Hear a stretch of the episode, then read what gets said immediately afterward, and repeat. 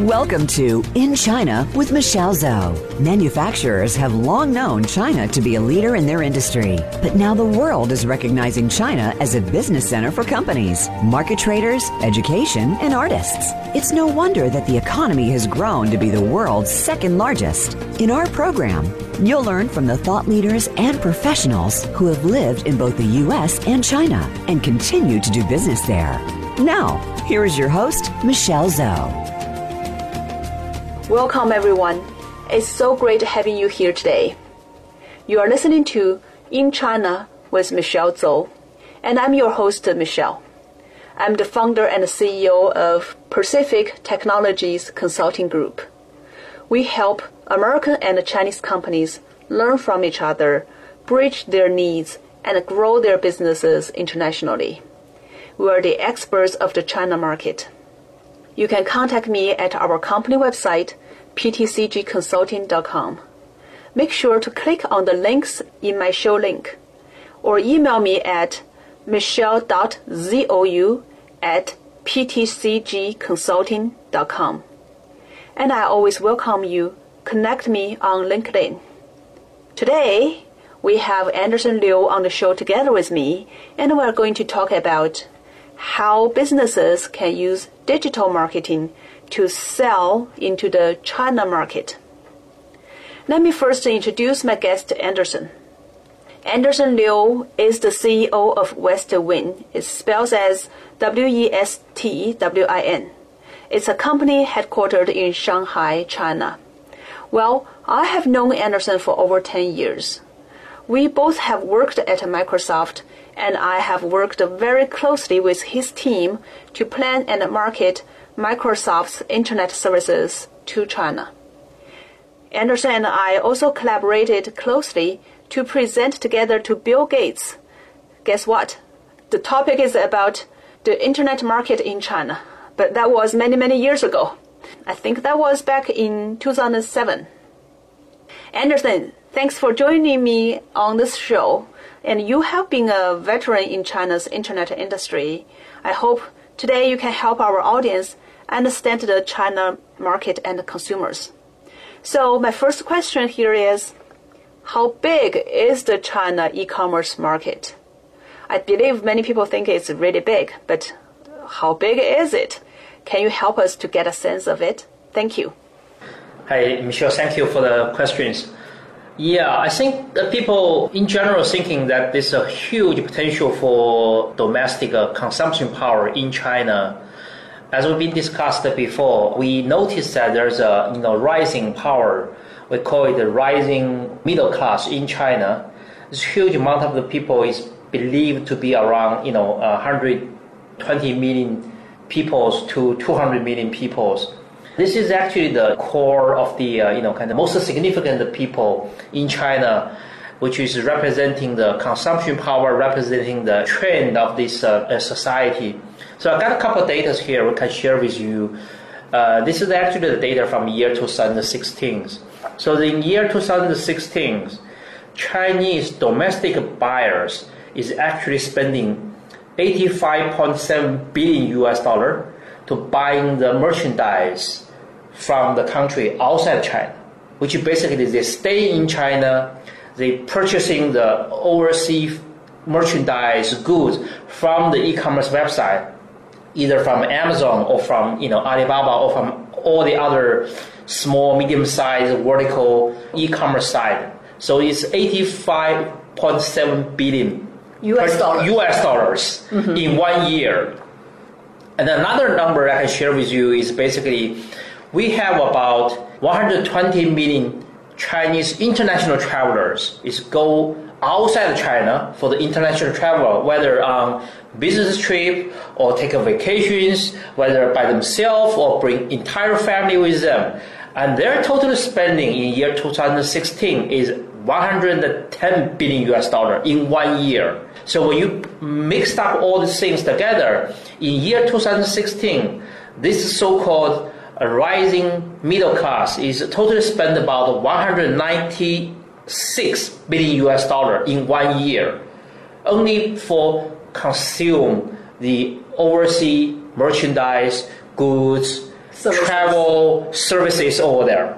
Wow. That's really big numbers. And by the way, you know, this trend is actually accelerating because we just realized this kind of a rising middle class begin to spending money outside China in the past three, four years. In the past three, four years. So from the you know forecasting we're seeing here in China that this average growth rate is roughly around 35% to 50% according to the different industry, according to the different industry. So in next five years, I would say this is really something magnificent, can changing the uh, entire commerce industry globally, given this big number of the populations. This is a almost half of the U.S. populations over there, but this is not the you know ordinary people. This is actually the middle class. Can you imagine the uh, half of the American population is uh, have the middle class income? So their purchasing power is unbelievable big.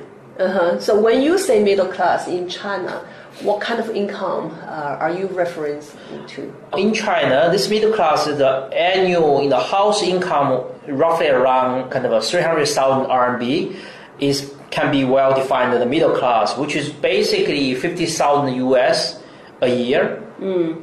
And uh, disposal income is really high. Yes. It's not just uh, they have to use the money to pay the rental, pay, pay the basic. Yeah. Yes. Their disposal income is high, so they can go out of the country. Yes. Travel around and buy a lot of stuff. Exactly. Back. Exactly. Yeah. By the way, I can tell you some stories I've seen. Uh, I, I live in Seattle, and I know there's a premium, we call it Seattle Premium Outlet nearby, Yeah. right? Not far away from the city, uh, downtown Seattle. Two years ago, I went there to buy Coach bags for my folks, my family relatives inside China. They asked me to buy, like, um, uh, help to buy five bags when I travel back to China, you know, bring with me. When I went there, there was a very long line outside of the store, and um, only one person come out from the store, then another person can go in.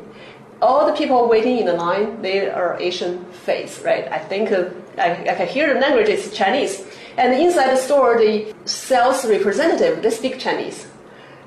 I bought five bags.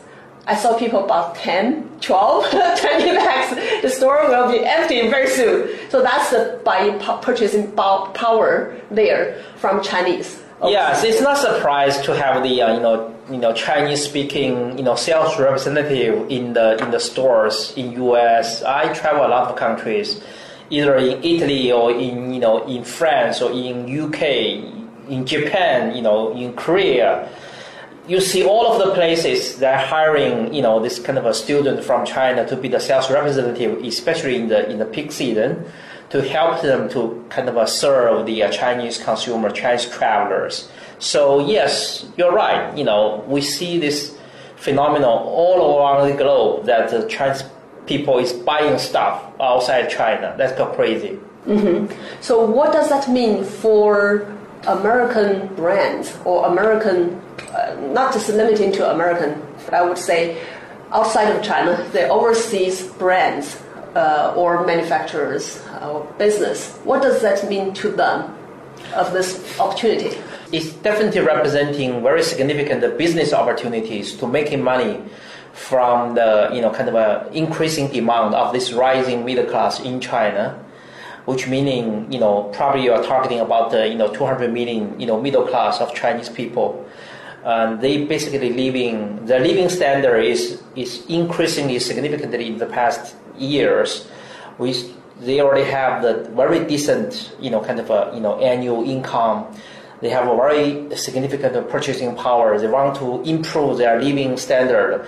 So in domestic China, we have a you know concept, a new concept, which called consumption upgrade, meaning that originally they trying to have some you know Chinese food, they have some decent food, decent clothes, they'll be fine. But right now, with their you know purchasing power increase, they, they want to try some kind of Italian wines, cheeses from Spain, and uh, you know maybe some kind of Japanese food, seafood. They want to try some uh, you know kind of a branded kind of a luxury purse or they're trying to go some different places to experience some kind of uh, beautiful scenes over there to get some uh, decent uh, services, going to uh, you know Caribbean by cruise or uh-huh. anything very different experience from them.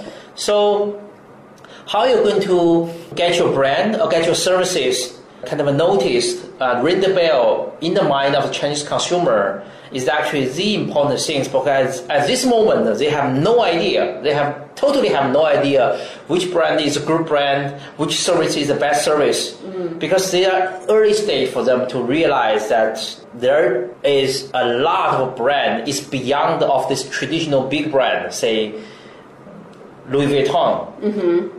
There's much of a good brand, good purse beyond the Louis Vuitton, but Chinese people probably don't understand that. Mm. Okay, what you are saying is Chinese have the purchasing power.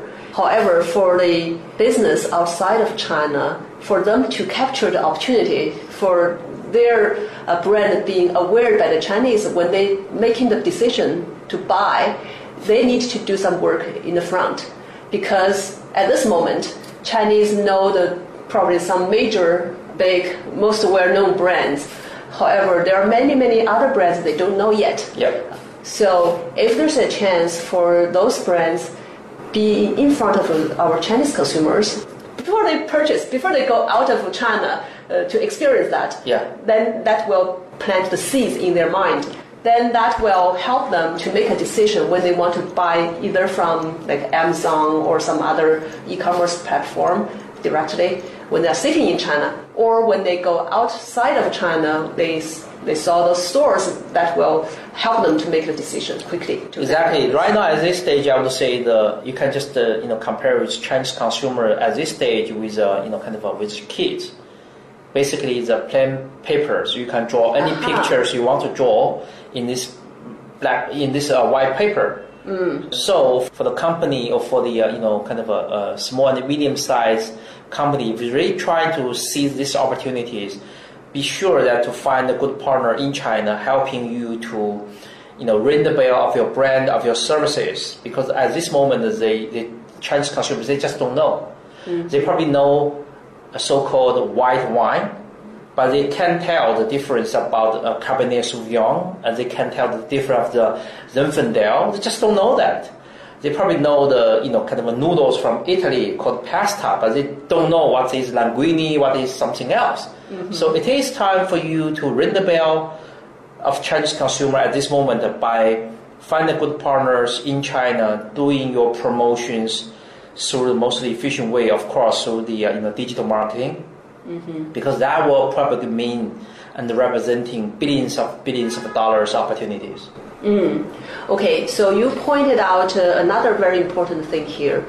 Even small and medium business from other countries, they can do something to plant the seeds into this uh, like a white paper you said right the, the blanket paper for the chinese consumer and the brands that appear there the earlier then that's the one that they will recognize Okay, that's one. Second is you also mentioned that even small and medium business they can use some ways that not the traditional way to enter into China market early. Uh, you mentioned digital marketing. I would like to understand why you think so. Let's first take a commercial break, and we'll talk about that when we come back.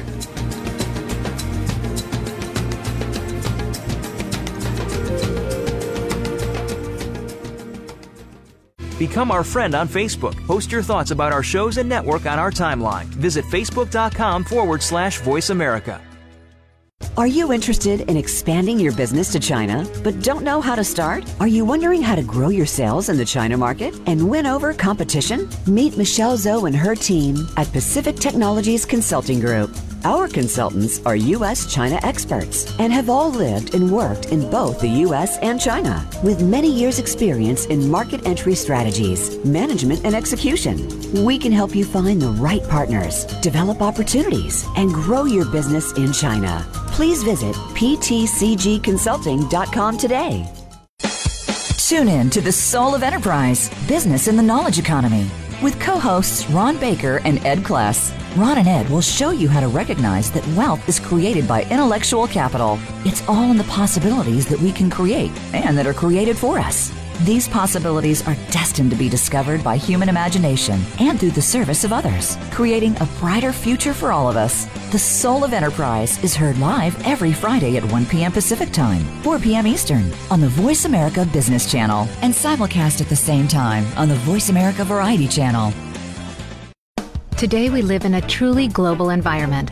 Business can more easily be conducted now in almost any part of the world. How do you, as a business owner or professional, navigate the ever changing business landscape? Tune in to Leadership Beyond Borders with host Kimberly J. Lewis. With a worldwide resource of guests, you'll find out what opportunities and challenges surround diverse and virtual organizations. Listen live every Tuesday at 3 p.m. U.S. Pacific Time on the Voice America Business Channel. It comes to business, you'll find the experts here. Voice America Business Network.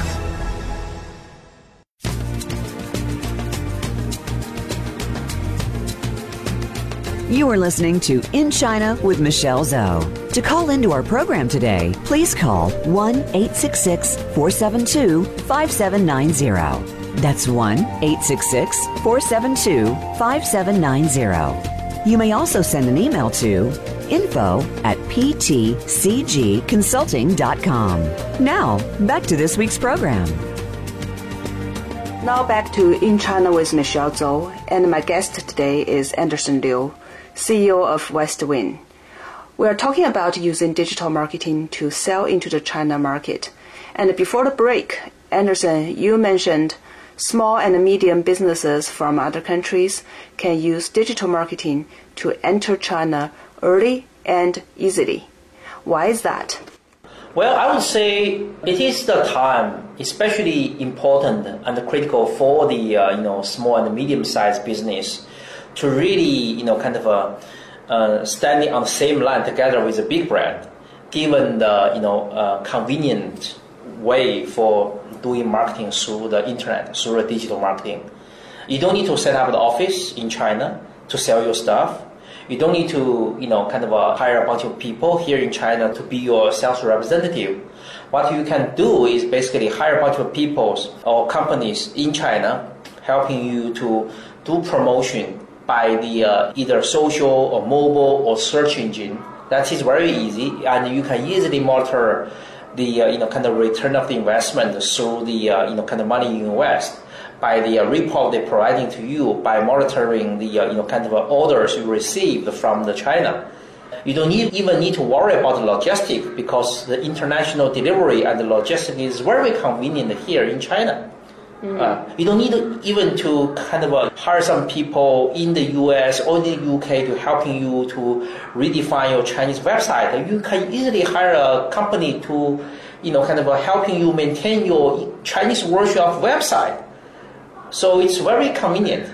That's the reason why I would say by leveraging the digital marketing and the uh, you know kind of uh, on-the-ground services to you know maintain or operating your website is so convenient for them to kind of uh, directly engage with Chinese consumers right now. Can you give me an example so we would be able to get the picture of how this is being done? It sounds very simple from what you said.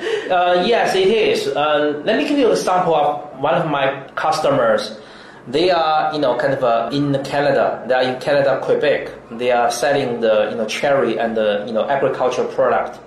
What they currently do is basically they they, they hire us to you know maintain their website, Chinese website, update the you know product, update the pictures, uh, adjusting the pricing, basically maintain their website in China. Mm-hmm. And they give me the marketing dollars. So I'm going to leveraging their marketing dollars to do digital marketing in the social media in China. Mm-hmm. We have the, uh, you know, Twitter, Facebook, a live website in China. We have the search engine in China. We have some kind of a BBS. We have some the video site, just like, you know, all the you know, Western website in China. But it's the Chinese website. It's the Chinese company instead of Facebook because I know Facebook, Twitter, Google, they're not their service are not Oh yes, of available course. in China. Yes, of course. It's basically the uh, Facebook equivalent the Chinese website. It's a Google equivalent Chinese search. Search, engine. yeah. Baidu. It's, it's Baidu. Yes. It's a you know kind of a social media, which is a Sina Weibo type of the uh, you know kind of a website equivalent to the Twitter or this type of a US company. Mm-hmm. So we do one-stop digital solution for them, Mm. targeting on the certain you know kind of a targeted segmentations, do the marketings. So then generate the traffic back to the website. Uh, they have the click, and they can pay to buy the you know product directly through the website, and we can arrange the international you know kind of a, a logistic on behalf of the uh, you know small and medium sized company in Canada in Quebec uh, here in China. So everything is can be uh, well arranged here from China. What they can do is just uh, they need to kind of partner with one of the Chinese company like us to helping them to accelerate their you know sales rather than go to the big platform like Alibaba or like the JD.com to you know maintain everything by themselves. Okay, sounds like uh, you guys can do the one-stop solution Yes. for them. If they can ship the product and they have their pricing, then you guys can handle everything uh, from there. Yes. Well, it's very interesting. You mentioned uh, Alibaba and uh, JD.com. Those are the two largest uh, Yeah. uh, e-commerce platform in China. Why don't you? Th- I'm trying to understand the competitive advantage. Uh, those are the biggest one, right? Every Chinese know them. Why should they use companies like you guys, which are smaller, instead of just uh, they open a store on Alibaba or JD.com? I think the ultimately goal for people trying to do business in China is they want to get sales done. Okay, as long as they can get sales done, who can help them? They could they should partner with them. And I also want to get a profit. Yes, you also want to get a profit too, of course. So the advantage of the big platform like uh, the two guys just mentioned about, they have the huge traffic, no problem. But the, the services they provide is just the, you know, the in general services. You just cannot, you have, there's a little room for you to do a tailor-made services, especially you are in certain categories. And by the way, there's a millions of partners or companies already on their platforms. So you basically buried there. You know, it's going to be very difficult for, for you to be discovered, to be discovered. And given their huge, massive scale, the service fees and the fees they charge you is pretty high. So they basically squeeze your profitability levels. However, given this huge amount of the uh, you know kind of uh, internet populations, there's no one can dominate the uh, entire you know population. So there's always a lot of ways to for you for the small and medium sized company to reach out to your target segmentation, targeted consumer. You can reach out through the e-commerce platform. You can reach out them through the social media. You can reach out through the search engine. You can reach out them to the videos uh, in the website. But right now, I believe that most of the uh, you know foreign companies is only looking at this big e-commerce platform, which I just don't think is complete story. Is complete story. So what we can offer is one-stop solution to helping them to reach out to the consumer from 360 degrees, rather than only focus on the digital e-commerce channels. Because sometimes the, the, the viral impact from the social media, from the search engine, is much more important than the uh, yeah, than the uh, e-commerce. Than the e-commerce can influence the uh, you know purchasing consumers' opinion. And by the way, that also means higher profitabilities because you are not partnered with some kind of a big giant, big platform, which is squeezing the profitabilities from the small and medium-sized companies outside China. Okay, so what I learned from you is uh, for a medium and small and medium sized companies outside of China, if they want to sell their products inside China to the Chinese consumer, they can consider multiple ways. of course, if they have a, lot of budget and if they have a good profit margin, then they can, of course, just go through the, the big platforms like Alibaba and JD. But you pointed out something. Even if they open their stores on those big platforms, their stores may not be being promoted or being discovered by consumers. Yeah. So they are buried among millions, millions of stores. Yeah. So the if they want to promote their own stores, their products on those websites, they may spend a lot of money to do the promotion, Mm-hmm. Yep. to get to the first page, right? Yeah. And uh, I also learned from you, there are many ways to do this, to get around. So you guys use 360 uh, degree kind of uh, looking at many different touch points uh, to influence consumers to get in front of them um, and uh, you know to just uh, really at their finger point when they are trying to buy something. Exactly. Right? I'm not suggesting that uh, they are not doing partnership with the big platforms. What I'm suggesting is basically you just cannot put every egg into one basket. Uh-huh. You should walk the way with two legs rather than just hopping by your one leg, right?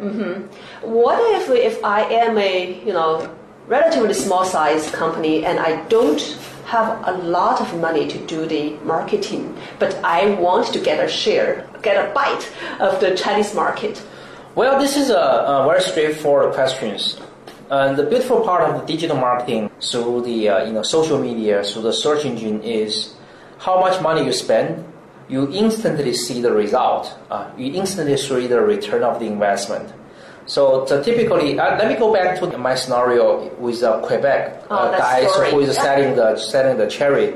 They spend about two thousand US dollar, uh, you know, a week Uh-huh. to you know doing the search engine promotion and social media uh, promotion Through you guys. through us, yeah, of Uh-huh. course.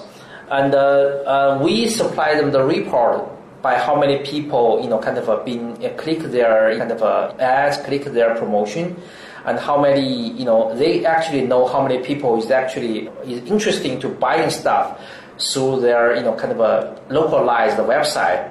So they're basically uh, making about ten to fifteen thousand US dollar kind of a revenue on weekly basis. Therefore, it's pretty decent of the uh, uh, you know kind of returns for their spending. So they can either increase the spending when the season is getting hot, and they can also decrease the spending when the cherry is, is out of fashion.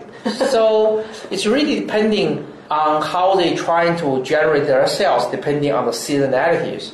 So that's my whole point, which is you are not doing something that is totally out of your control. It is actually every marketing promotion is within your control, within your control. So by doing that, they building a pretty stable partnership with us in the past three years, mm-hmm. and they are actually increase their marketing spending in China seasonally mm-hmm. promote the agriculture product. Well, for that case, I would like to just get a little bit more details on how exactly you guys help them.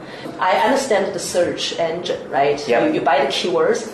I'm a marketing professional. Yeah. Then I want to know a little bit more on the social media side Yeah. because uh, you mentioned it earlier, social media is very important Yeah. in China, and you guys would go into that route, find the right target customers, and push the promotion, push those products directly to the people who are trying to buy those products. Yeah. So how did you find that, and what kind of social media should be the right ones?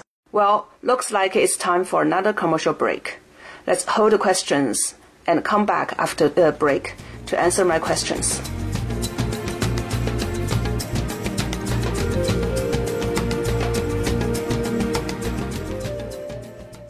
Think you've seen everything there is to see in online television? Let us surprise you. Visit VoiceAmerica.tv today for sports, health, business, and more on demand 24 7. Are you interested in expanding your business to China but don't know how to start? Are you wondering how to grow your sales in the China market and win over competition? Meet Michelle Zhou and her team at Pacific Technologies Consulting Group. Our consultants are U.S. China experts and have all lived and worked in both the U.S. and China with many years' experience in market entry strategies, management, and execution. We can help you find the right partners, develop opportunities, and grow your business in China. Please visit ptcgconsulting.com today. Are you a business innovator or are you just sitting on the sidelines? Tune in every week for Coffee Break with Game Changers, presented by SAP. Host Bonnie D. Graham talks to a cross section of the movers and shakers who are leading by example. They will share best practices and innovative ideas to keep you thinking and moving along with the best. Join us for Coffee Break with Game Changers, presented by SAP, Wednesday mornings at 11 a.m. Eastern Time, 8 a.m. Pacific Time on the Voice America Business Channel.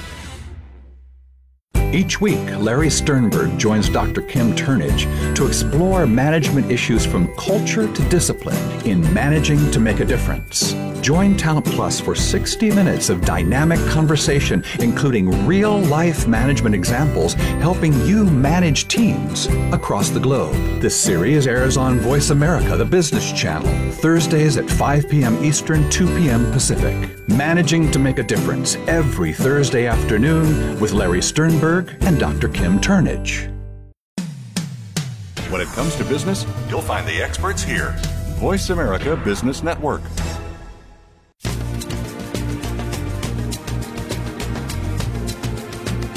You are listening to In China with Michelle Zhou. To call into our program today, please call 1 866 472 5790. That's 1 866 472 5790. You may also send an email to info at ptcgconsulting.com. Now, back to this week's program. Okay, we're back to In China with Michelle Zhou. Anderson, I want to dig a little deeper on the social media side. Uh, you said that you will find the right target consumers for the product. Then you can push the right messages in front of the consumers. So, how do you find the right social media and the specific group of targeted consumers for your clients? Maybe we can just use the same example you mentioned earlier, the cherries from Canada. I think first of all, we uh, we actually maintain their you know website on behalf of the Chinese version, which basically have all the you know agricultural product listed, all their pricing is all there, everything is all there. We basically basically maintain their Chinese version website on behalf of them, and then we leverage the marketing you know investment they they give to us to seeking the you know kind of a, a certain segmentation uh, to helping promote their agriculture product. So basically, we partner with the uh, one of the biggest uh, you know social media here in China, which is WeChat and the Weibo. everybody's using WeChat. Yes, we are seeking some of the vertical you know kind of a BBS to helping them uh, uh, to promote their product or their, For example. We're targeting a couple of the uh, you know kind of a uh, mommies you know kind of a WeChat group, Okay. and this mommy's WeChat group is actually seeking for some good quality, healthy milk powders, good quality, healthy, you know, kind of uh, vegetables and fruit for their, you know, babies, for their teenagers, because they want to buy some high quality of the, uh, you know, food over there. So they have some discussion among the mummies, and we doing some promotions over there, and we promote this, you know, Quebec, you know, kind of website. So people is trying over there. When they realize the quality is good, and the mummies kind of uh, refer to each other, so generate of chain reaction. So more and more people is coming to this website. So this is actually what we try to do. Uh, you find the right people. They are together in the in a big group. Yes, in, in- Sharing information with each other. Sharing information with, with each other, sharing a good company which can deliver good services to them. So this is actually is much more sophisticated than just building some kind of a brand promotion in the website. Because people sometimes just don't know who you are, right?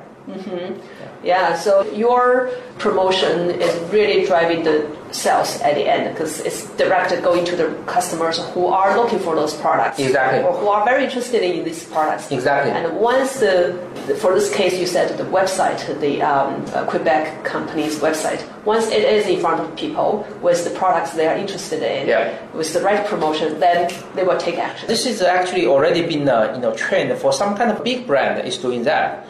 I noticed that there is another, you know, kind of a cosmetic company is doing that similar thing too. Uh, they're asking us to maintain their website, and they're going to update their, you know, annual, uh, you know, kind of a new product to their website. Mm-hmm. So we're helping them to promote the product, helping them to facilitate the shipment and the sales, mm-hmm. and eventually uh, out of the big big e-commerce platforms. So selling this, they actually can be put into the second tier of the cosmetic, uh, you know, kind of a you know brand, rather than the big name like uh, you know a Chanel or this big brand. They just tier two, but it's pretty good sales for them too. Mm-hmm. So what I heard is, yeah, even though you are not a top tier brand, the Chinese market is so big, and people, the second tier brand might be good, good products for the local people, yes, for the right. Chinese consumers. Yes, they may right. want to go after that. Yeah. Mm-hmm. That sounds very attractive to the uh, international brands if they want to get into China. Yeah. Yeah. Think about it, those small and medium business what are the verticals that you would suggest or you think of um, is more riding in the trend okay. uh, to the Chinese market today? Yeah, that's a good one. There's a couple industries I'm so passionate about that. I believe there's a true opportunities lying over there. The first one, of course, is a, is the travel industry. Uh, now, people, Chinese people go outside China. They go famous places. They know, but for the local U.S. people, local, you know, European people, the places they go, no one knows. So how are we going to promote that is actually the key, right? You guys doing some camps in U.S. a lot, right? But, right. But how many Chinese people do camping in U.S.? Oh, they only know big things like uh, Yosemite, Yellowstone, the, the big cities, and the cities. Yeah. Exactly. So huge opportunity over there. So travel industry is definitely one of them. And then the uh, you know kind of a uh, you know kind of a e-commerce I would say is definitely one of them. And then the uh, you know education is of course. Entertainment is definitely one of the most important attractive industry, and the financial services of course is another one. Mm-hmm. So I would say these five industries definitely the industries I would strongly suggest the guys over you can explore the international opportunity here in China. Okay, I want to get a little bit more understanding of the e-commerce industry you just mentioned. What do you mean by e-commerce industry? The e-commerce industry basically is a retail industry. Retail people in the US, in the UK, if they're trying to sell stuff through internet to the Chinese consumers, they just using partnership, using the e-commerce platform here in China to helping them to doing the international sales and international logistic. So, okay, now I understand. What you mean here, you are saying if you are a company selling consumer products. Yes, you're right. Then that's Food, it. beverage, clothes, cheese, wine, stuff like this. Yeah, those consumer products Yeah. that uh, Chinese consumers uh, they may have a good appetite Yes, for you're that, right. and Yes, you're they right. want to get uh, imported products from Exactly. overseas. Exactly. Okay. Now, tell me a little bit m- more about your company, West Win. Win West? West Win. yeah, thank you for saying that. This is our goal. You know, our company Westwin is definitely the company set up for enable this uh, cross-border, cross-country, you know, transaction or business. Hopefully, we can helping the customers in Western country win. When they win, we win, right? So uh, this is our goal for the for the Westwin. We're basically starting from the you know joint venture with Microsoft in China. I've been running the Microsoft joint venture for 12 years. One year ago, we buy out the Microsoft joint venture here in China and on our own to operate this company. Our goal is still focusing on the digital marketing solutions, one-stop digital marketing solutions to enable the uh, you know kind of uh, the advertisers, small medium-sized company, uh, helping them to do business here in China by leveraging our international expertise and our well understanding for the Chinese consumer and the market. So you have a long history in the market already. It's not a one-year-old company. It's at at least 13 years old now. Uh, yes, Starting you're right. from Microsoft. Yeah, starting from Microsoft, we uh, we are helping Microsoft to landing their internet services here in China, including their search engine Bing, including their you know messenger services, including their you know blogging services, including their portals, MSN.com. So I've been doing that for decades. Then why would Microsoft sold this company out to the management team? Of the, you know, it's the same group of people who are managing, running this company today, right? You guys uh, before was part of Microsoft. Why would Microsoft do this? Uh, this is a joint decision, I would say, by the shareholder and us. Uh, I think this is changing the operation model here in China, going to helping them to accelerate their growth. After all, uh, you know, uh, this market in China is just so different and compelling comparing with the uh, you know kind of the uh, traditional Western countries. The way of the business has been done here is different, and uh, you know kind of innovation here is much more you know kind of unique and different comparing with Western country. Of course, the people and the culture is totally different. So changing the operation model here in China, we are going to helping the Microsoft and helping us too to accelerate the you know kind of business. Eventually, we hope is going to be a win-win situation not only for the Microsoft but also for us. Okay, so you are still having a very strong connection with Microsoft. The Microsoft business is still being handled by you guys in China. Yes, you're right. Yes, uh-huh. right. That part is still there, but you have expanded the business and working with many, many other companies uh, inside China. So the scope will be much wider than before. Yes, exactly. We are not only working for the Microsoft, although we still maintain, uh, you know, very strong connections with Microsoft, but we do helping, you know, other companies in China or outside China explores this kind of cross-border opportunities. Mm-hmm. Okay, we'll go into a commercial break. Uh, we'll be back right away.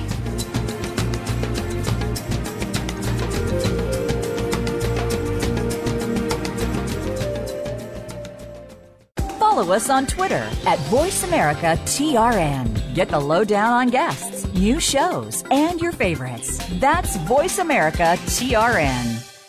Are you interested in expanding your business to China but don't know how to start? Are you wondering how to grow your sales in the China market and win over competition? Meet Michelle Zhou and her team at Pacific Technologies Consulting Group.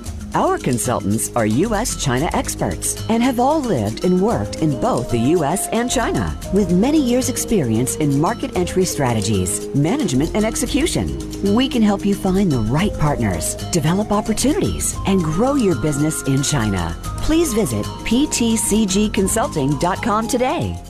You hear about it all the time compromises, destructive malware, major breaches. You can't turn on the news without hearing about the latest cyber event. Learn more about cybersecurity, how it has become one of the most significant threats to our national security, and the battle experts undergo every day on your behalf to protect you, your families, and your data. Task Force 7 Radio with host George Rettas is the voice of cybersecurity around the world. Tune in live every Monday at 8 p.m. Eastern Time, 5 p.m. Pacific on the Voice America Business Channel.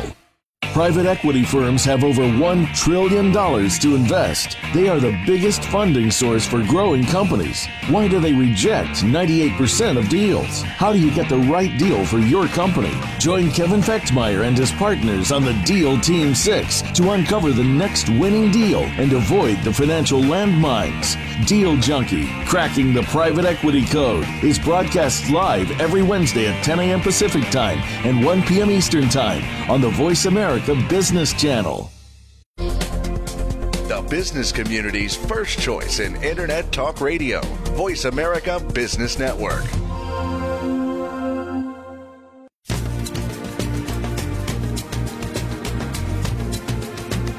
You are listening to In China with Michelle Zhou. To call into our program today, please call 1 866 472 5790. That's 1 866 472 5790. You may also send an email to info at ptcgconsulting.com. Now, back to this week's program.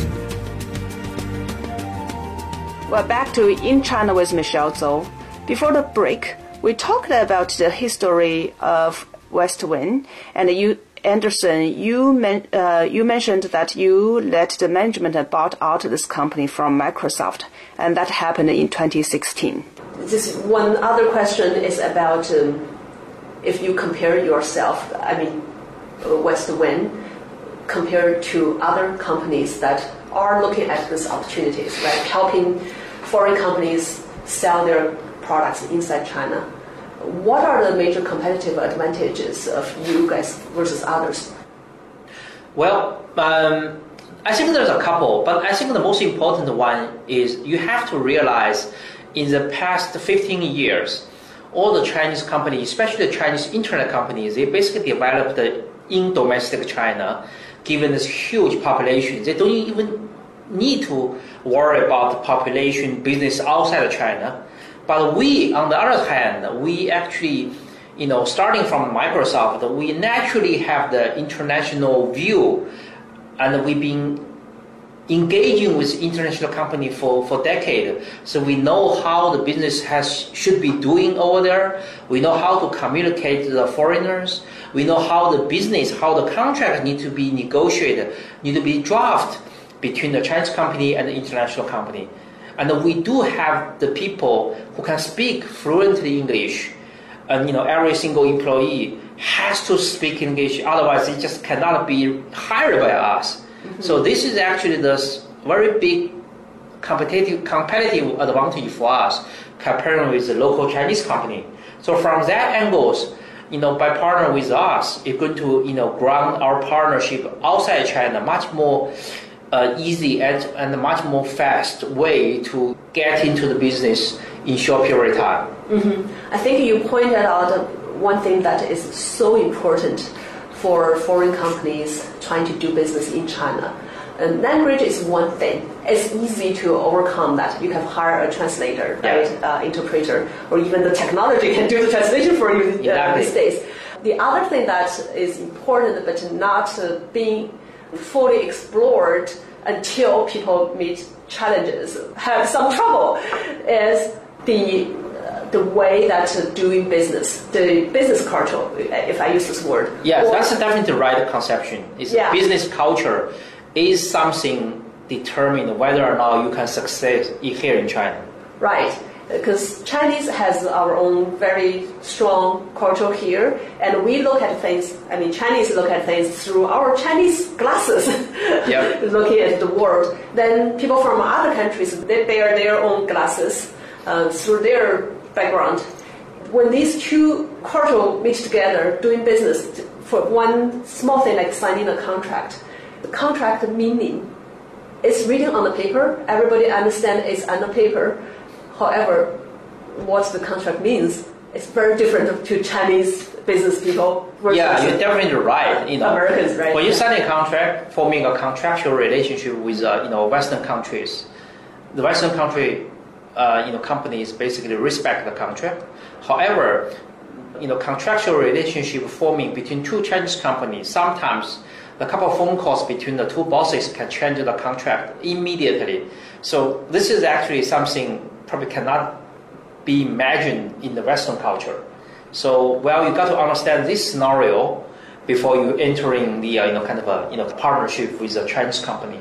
So you definitely need some kind of a broker or need someone in between to facilitate this kind of a you know business culture difference between Oriental country and the Western country. Mm-hmm. Okay, to summarize what you said, two things very important for foreign companies enter into China.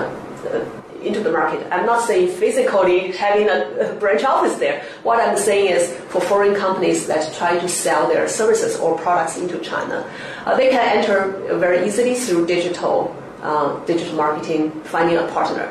But two things to remember when they look at the partner. One is the partner must know the Chinese market very well, have all these established, um, you know, channels, business. connections, yeah. business, right? Uh, have good reference. The second thing you just pointed out is they need to really understand how to work with international markets. Yes, you're right.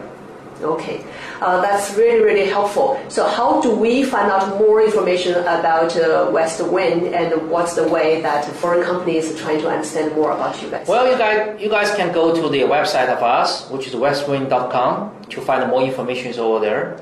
And we, uh, we serve a lot of the uh, you know, kind of international company right now already. And we also serve uh, you know even more Chinese company to helping them to do their international expansion to go outside of China. So it's the you know by directions, by directions. So you do both. Yes, yeah. of course. That's the reason why I position my company Westwin to be the bridge to enable the business between China and the rest of the world. And through digital marketing. Of course, through digital marketing. This is what we we are good at. Your core. Yeah, it's our core assets, core capacity. All right, great. Thanks so much. No problem. Thank you, Michelle. Let me quickly summarize what Anderson and I have talked about today. We talked about the rising Chinese middle class and the massive purchasing power from this so-called Chinese middle class people. I think it's about 200 million people. And we also talked about how to leverage digital marketing to seize this great opportunity in China. We talked about the low cost, uh, convenience, and the relatively easiness of entering China through using digital marketing.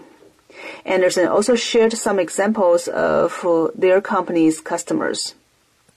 And if you want to find out more about their service and see if they are the right partner for you, you can go to their website, westwin.com. It is W-E-S-T-W-I-N dot com. Well, time flies. It's almost the end of the show. I want to thank everyone for tuning in and listening to us. It has been great to have you all. We have talked about using digital marketing to sell into China today. I want to send a special thank you to our wonderful guest, Anderson Liu, who is based in Shanghai. And you can find out more about Anderson's company by going to westwin.com. It is W-E-S-T-W-I-N.com. You are listening to In China with Michelle Zhou. And next week, we are going to continue talk about uh, Chinese consumers' interest in foreign brands and help you understand how foreign companies can sell into the China market without a big budget. Stay tuned and see you next week.